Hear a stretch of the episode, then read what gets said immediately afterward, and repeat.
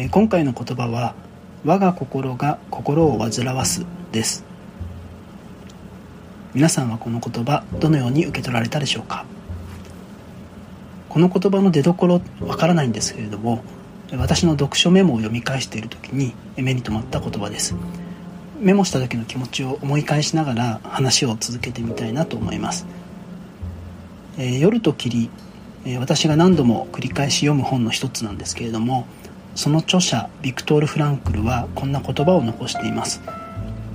人間の自由とはどのような状況にあっても自分の心の持ち方を自分で選択できる。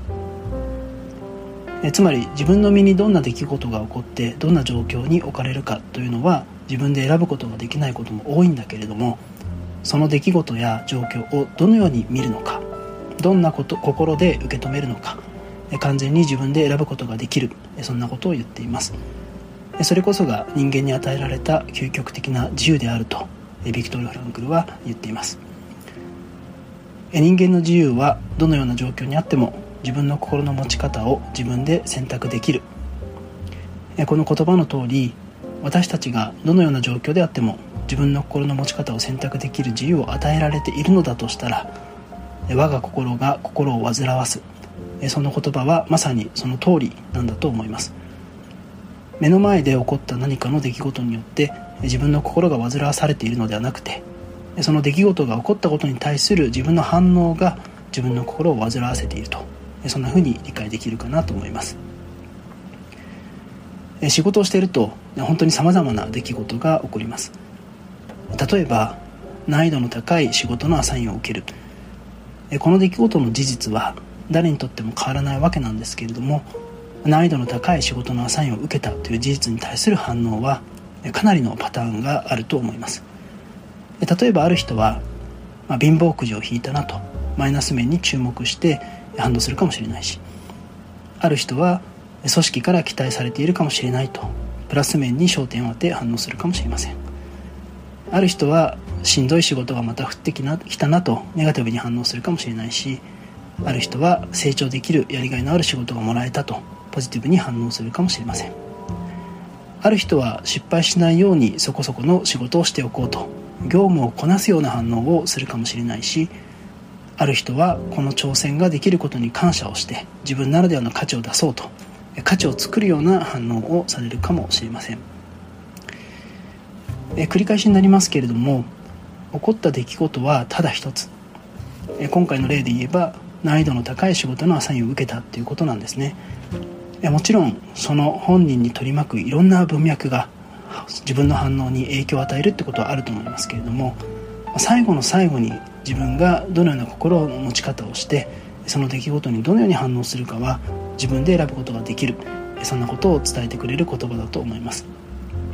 またそのことをビクトリー・フランクルは人間の自由と表現をしました。え今日の言葉に返ってくると我が心が心を煩わすという言葉の裏には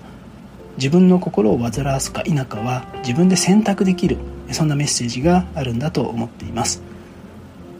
あることに自由が与えられるということは自分が主導権を握ることができるということそして同時にそのことに最終責任を持つということでもあります。私たちは自分の心の在り方に対する責任をどれだけ自覚をしながら日々を過ごしているのでしょうか。人生は選択の連続ですし毎日の選択の積み重ねが人生を作っていくと言えると思います。選択こそが人生だとしたら例えば私たちの日常ではどのような心の持ち方の選択があるのでしょうか。自己中心に振る舞うこともできるし他者を尊重して少しでも役に立とうと努力することもできます。人のことをけなして攻撃することもできるし人を認めて受け入れることもできます。何かに流されるような毎日を過ごすこともできれば価値ある何かのために毎日の時間を生きることもできます。起こった出来事に注目をするのではなくて起こった出来事に対する自分の反応に注意を向けてみることで自分がどのような反応を選んでいるのかが自覚できます。大切なことはいつ何時もどんな時でもそれに対する反応は自分が選択をしているっていう事実をしっかりとつかむことではないでしょうか。私もうっかりコップの水をこぼしてしまった子供を反射的に誓ってしまうっていうことがあったわけなんですけれどもそんな我が身を顧みるとそんなことで我が心が心を煩わすことがないようにですね自分の反応を見つめてコントロールできるように頑張りたいなと思っています。